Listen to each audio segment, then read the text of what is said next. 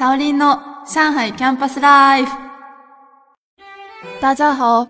皆さんこんにちは、シャオリンです。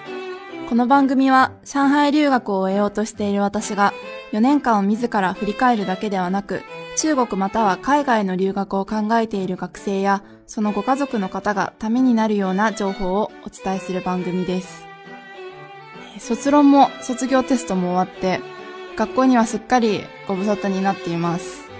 遅刻ばっかりだったんですけど、4年間慣れ親しんだ学校とか通学路に足を運ばなくなったっていうのは本当にちょっと寂しいですね。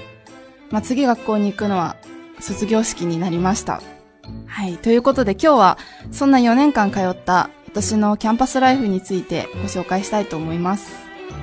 中国の大学は日本の大学と異なる点が結構あります。なので、えー、まずはプログラムを具体的にご紹介したいと思います。私が留学本科に留学したんですけれども、えー、留学本科に入学するには HSK4 級くらいのレベルが必要になります。まあ、HSK4 級っていうのは、ピーンとか成長はもう完璧な状態ですね。なのでもういきなり授業がスタートすると、ピーン成長はもうやらずにテキストを使って文章を解くっていう感じなので、あのー、まあ、4級ぐらいのレベルが持ってたら、まあ、4級持ってたら一番ベストなんですけど、はい、そのくらいが必要になります。で、学部は、えー、国際交流学院というところです。まあ私もちょっと知らなかったんですけど、中国は学部っていう言葉自体がなくて、学院らしいんですね。なので私の大学も、あのー私が通ったキャンパスは、ほんと留学生だけのキャンパスだったので、国際交流学院のみがありました。でも学科はちゃんとありまして、えー、国際経済貿易学科、あとは中英学科、あと2年時の後期から経済学科というのができます。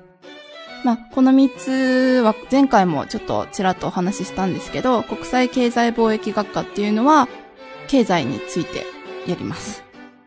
で、中英学科っていうのは、まあ、中国語とプラス英語をできるようになりたいっていう人のための学科です。英語もちゃんとやります。で、次にクラス構成になります。えー、これはですね、日本の大学は普通クラスっていうのはないと思うんですね。なんですが、中国の大学は、まあ、クラスというか、何組かに振り分けていて、で、ちゃんと担任の先生もいます。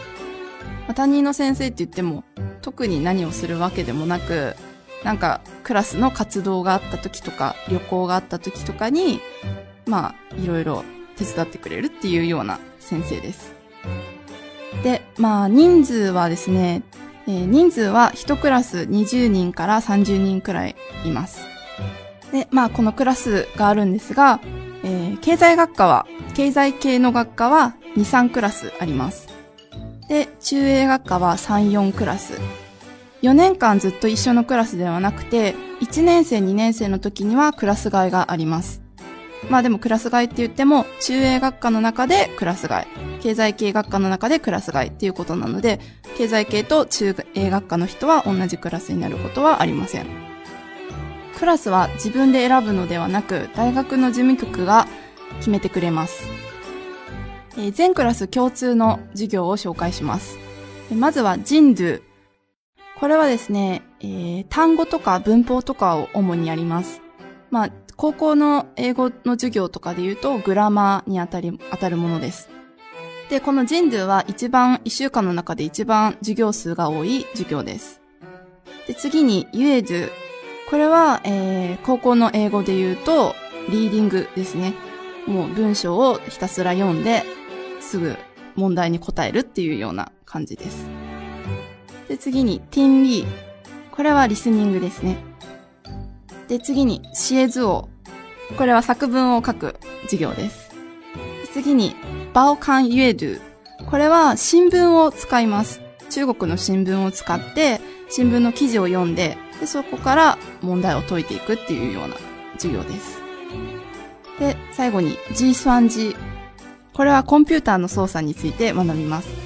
まあ、ワード、エクセルとか、ちゃんと視聴覚室みたいなのがあるので、そこに移動教室で行きます。で、次に、えー経済系のクラスである授業をご紹介します。えーまずは金融。これはまあ、普通に日本の大学でもあると思うんですが。あとは会計。えー、あと、ビジネスマナー等ですね。まあ、他にもああるんですけど、ちょっと名前が難しいのと、まあ卒論もやりきったので、ちょっと忘れちゃいました。すみません。え次に、中英クラス。まあ、これはさっきも言ったように、英語も勉強していくクラスなので、英会話があります。で英会話はちゃんと外国人の先生が来てくれて、英語で本当に授業を進めていくっていう感じです。あとは英語の語法、あと TOEIC の対策の講座があります。まあ、授業はこんな感じです。で、今から言うのは自分で選択をする授業になります。選択科目があります。えー、私も選んだんですが、広告学。これはとても人気な授業で、もう本当定員オーバーですごく取るのが難しい授業でした。あとは伝統芸能学、美術学と HSK の対策講座。まあ、まあ他にもあるんですけど、選択科目は基本他の大学の先生が来てくれたり、あと違う学年の先生が受け持ってくれます。で、まあこの選択科目の時は、経済系、えー中英系もクラスもバラバラなので、違う学科の子と知り合える機会でもあります。次に授業時間についてご説明します。えー中国の大学はですね、1コマ45分 ×2 の90分授業になります。で、まあちょっとこれ分かりにくいんですけど、まあ簡単に説明すると、えー授業が8時からなんですけど、例えば8時15分に教室に着いたとすると、15分遅刻になると、1コマ分欠席扱いになります。なので、まあそういう早退とか遅刻とかっていう欠席に関するときに1コマ1コマっていうような計算を使うだけであって、別に90分授業、この45分45分の間に休憩があるとかっていうわけでもなく、ただもうずっと90分同じ授業を続けていくっていうだけです。まあ、各大学で、あの、15分遅刻で欠席扱いっていう、そういう決まりは違うと思うんですけど、まあ私の大学は15分遅刻で欠席、1コマ欠席っていうことがありました。で、午前授業は8時から11時20分です。えさっきも言ったように90分の授業があったら15分の休憩があります。で、午後の授業は12時からです。でも11時20分に午前の授業が終わるので、40分しかお昼休みがないんですね。なので、まあこれ多分先生の都合とかそういうのに関わってくると思うんですけど、12時からの授業はあんまりないです。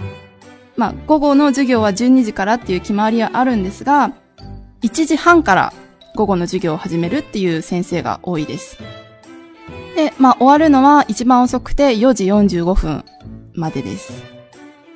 え次に課外活動についてご紹介します。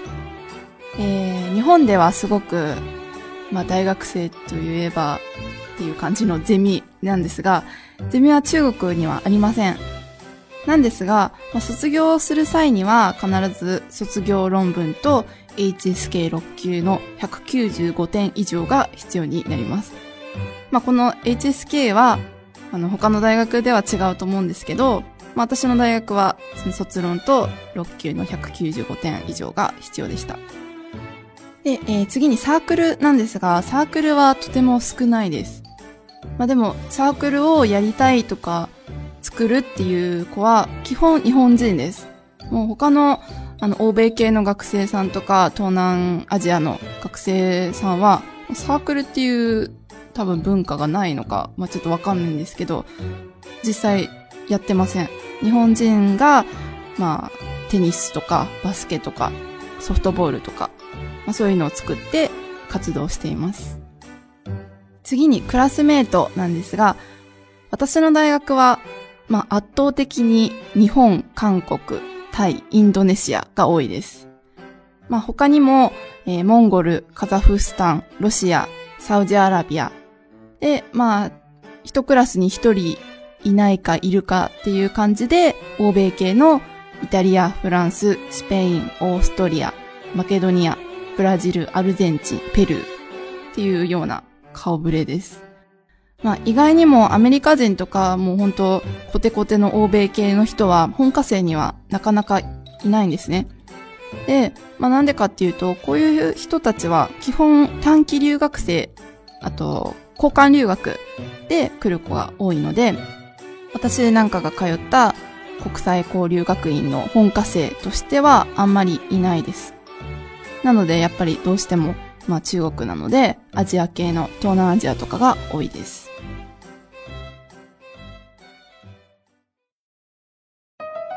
ということで、えー、本日は実際に大学生活がスタートしてからの授業についてお伝えしてきましたが、えー、最後の宿題、最後の授業、最後のテスト、最後の休み時間と、えー、6歳からですね、小学校、中学校、高校、大学、16年間通いましたが、まあそんな学校生活もいよいよ終わりとなると嬉しいようでとても寂しいです。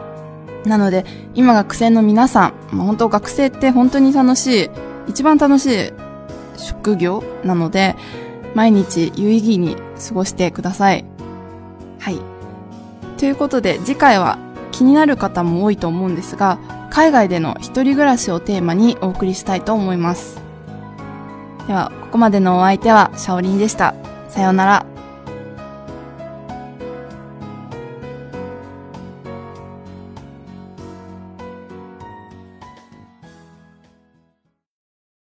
リヴァイア。それは海外から日本語のポッドキャストを聞けるアプリ。リヴァイア。それは海外に住むあなたに現地の情報を届けるアプリ。リヴァイア。それはみんなで番組を投稿、発信するアプリ。私たちと一緒に新時代のエンターテインメントを作りましょう。今すぐ LIVAIA で検索。リバイア。